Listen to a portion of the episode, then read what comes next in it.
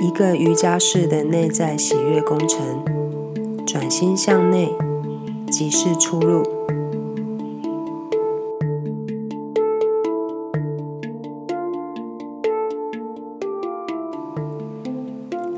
你所谓的奇迹，也许是另一个人按部就班且精心实践的成果。罗伯特·海莱因。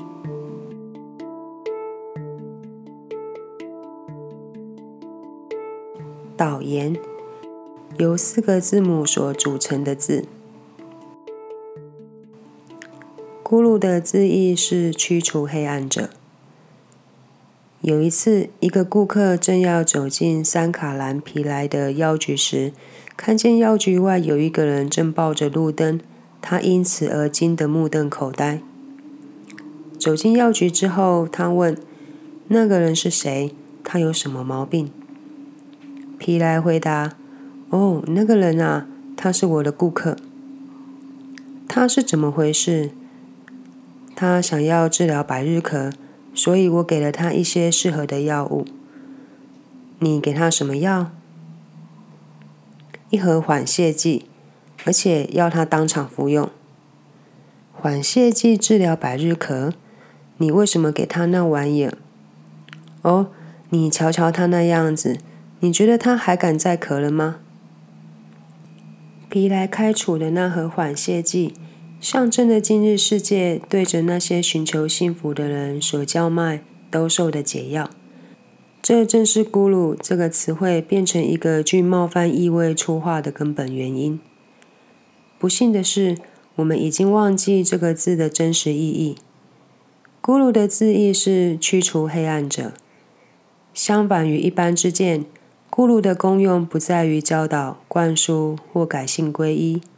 在此。咕噜是指照亮、阐明你目前无法感知的层面，而这些层面不但超越你的感官觉知，也超越你的心理戏码。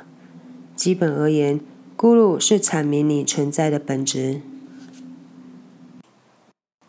容易造成误导的教法，在今日的世界中流传着许多谬误的教法，其误导性已经到了危险的程度。处于当下即是其中之一。处于当下这句话是在假设，如果你想要在当下以外的其他地方的话，你可以这么做。这怎么可能呢？当下是你能够置身的唯一处所。如果你活着，你就活在这个当下；如果你死了，你就死在这个当下。此一当下即是永恒。即便你尝试去逃脱，你怎么可能逃脱当下？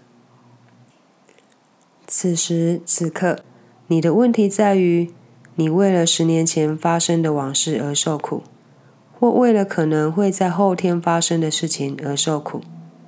但这两者都不是活生生的真相，它们纯粹是你的记忆和想象的戏码。那么，这是否意味着，为了寻找宁静，你必得彻底摧毁你的头脑？完全不是如此。它纯粹是指你需要掌控头脑。你的头脑携带着巨大的记忆储存库和不可思议的想象力，这是经过数百万年演化过程的结果。如果你可以在想要时使用头脑，在不想要时把它弃之一旁。那么，头脑会是一个极佳的工具。躲避过去和忽略未来，等于是在贬低这个绝妙官能的重要性。因此，处于当下成为一种心理限制，并且制造严重后果。它否定了我们存在的实相。一次只做一件事，已经成为另一个流行的自助口号。头脑是一个杰出非凡的多面向机器，能够一次处理数个不同层面的活动。因此，你为什么一次只做一件事？与其学习去控制和驾驭头脑，你为什么反而想要彻底摧毁头脑？当你知晓心理活动所带来的陶醉喜悦之后，你为什么会选择去做脑叶切除术，自愿做个植物人？正面思考是另一个过度使用而变成陈腔滥调的短语。当正面思考被过度简化，被用来当做一个速成速效的口号时，它就成为掩盖或粉饰现实的方法。当你无法处理及时的资讯和控制心理戏码时，你就揪住正面思考不放，把它当做一种镇定剂。刚开始，它似乎使你的生活充满崭新的信心和乐观，但在本质上，它却是有限的。长远来看，如果你否认或切除一部分的现实，你就会对人生产生一种不平衡的观点。接着，有一个历史悠久的行业，把人类的福祉传播上天。并且声称爱是宇宙的核心，爱是人类的可能性。如果你需要一个更令人耳目一新的课程，你可以向你的狗学几堂课。它浑身充满了爱，你不必上外太空去认识爱。所有这些幼稚傻气的哲学，都源自存在是以人类为中心的假设。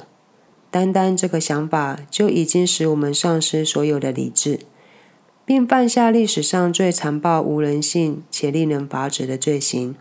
而这种情况一直持续至今。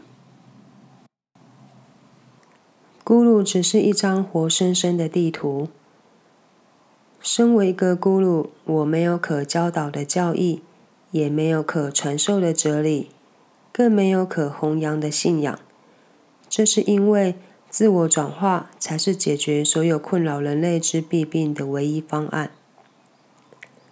自我转化不是渐进的自我提升和改善，不是借由道德伦理规范、态度或行为举止的转变而达成，而是借由体验我们的无限本质而达成。自我转化是指没有任何老旧的残疾。它意味着你感知和体验人生的方式产生巨幅且具深度的转变。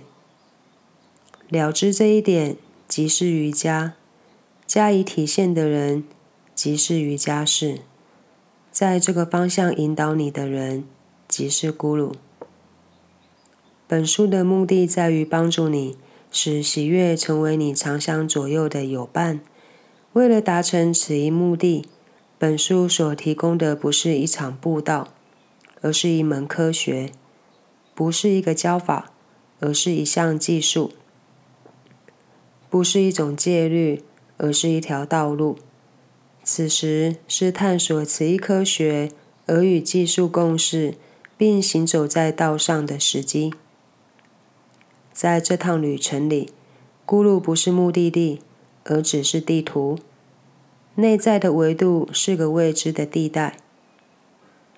如果你正在探索你不熟悉的地带，有路标不是比较好吗？你当然可以寻找自己的路途，但谁知道呢？你可能会花上好几辈子的时间。当你置身陌生的地带时，采取指路人所指示的方向才是明智的做法。在某个层次上。这即是咕噜的意义：一张活生生的地图，一个 GPS，咕噜导航系统。而这正是咕噜 （G-U-R-U） 这四个声名狼藉的字母存在的原因。为了事半功倍，我想要把这个字变成八个字母 s u b g u r u Sadhguru。注释一。萨古鲁认为，头脑 （mind） 是人透过五种感官所积聚而成。在瑜伽的分类系统当中，头脑有十六个层面，总共分为辨别、积聚、觉知、我执等四类。我们所有感受的方式和思维的方式，都是头脑的活动。当我们触及超越身体和头脑的层面时，就已经触及意识和觉察之源。注释二：S A D H G U R U，这八个字母就是萨古鲁。萨古鲁不是一种头衔名号，而是一种描述，其意是指未受教育的咕噜，用来指称一个源自内在体验的人。本书作者萨咕鲁说，在宗教心灵这方面，我几乎百分之百的未受教育，我不懂任何经典，没读过《吠陀经》。也懒得去读《薄伽梵歌》。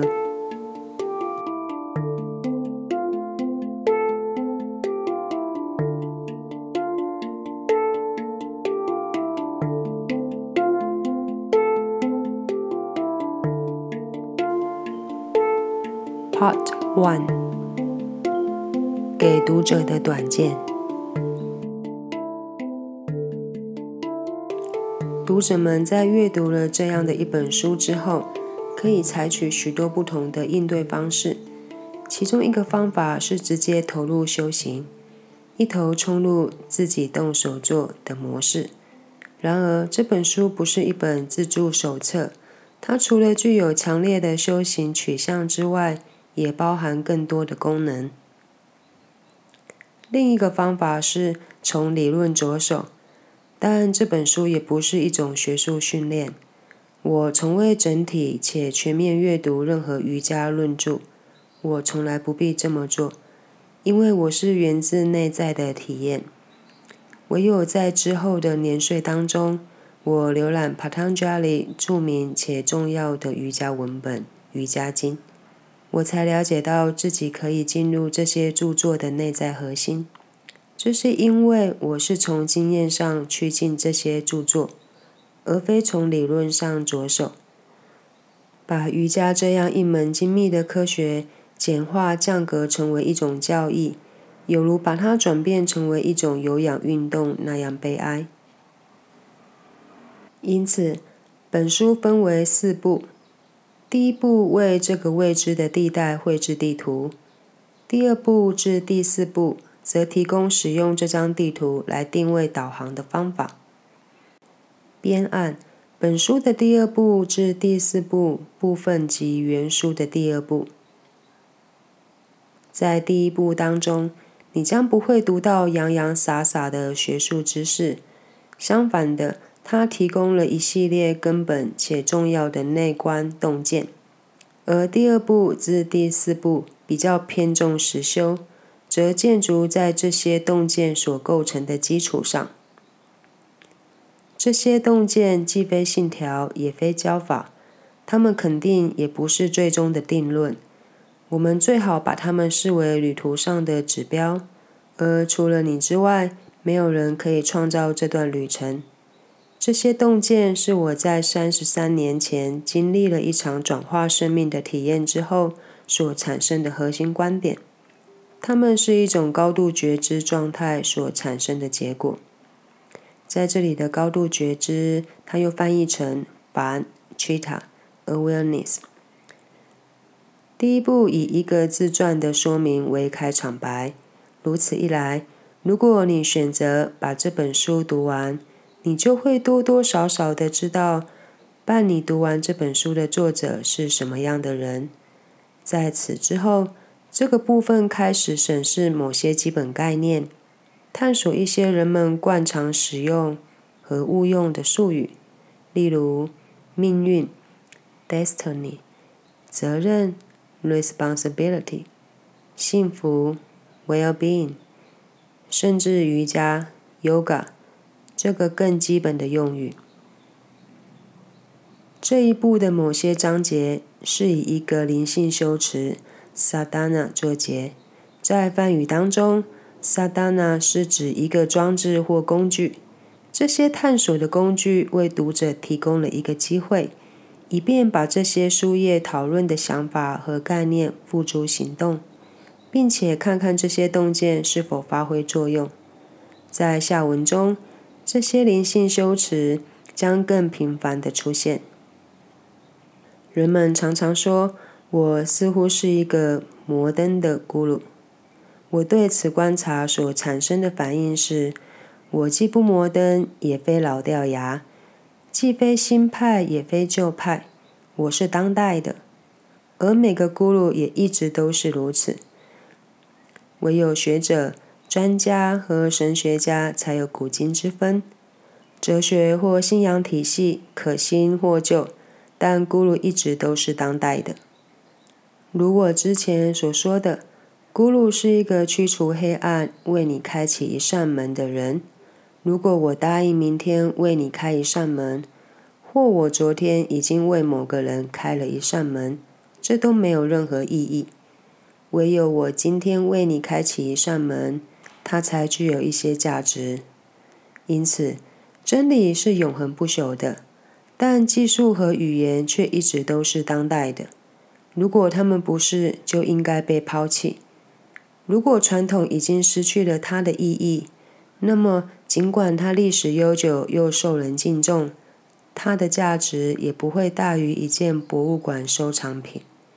因此，尽管我将在本书探索的是一项古代的技术。但它却也是完美无瑕、最为先进的技术。就我个人而言，我无意提供任何崭新的事物，而我也只对真实的事物感兴趣。但我希望以下的书页将提供一些崭新和真实交汇的时刻，因为在这些交汇的时刻，当因缘恰当时。当一个洞见从内在明晰之处清晰地展现，并在正确的时刻与读者相遇而被读者领受时，一个历史悠久的真理将会产生奇妙的变化。突然之间，它变得清新、生动、焕然一新，仿如头一次在历史上发生，并且被听闻。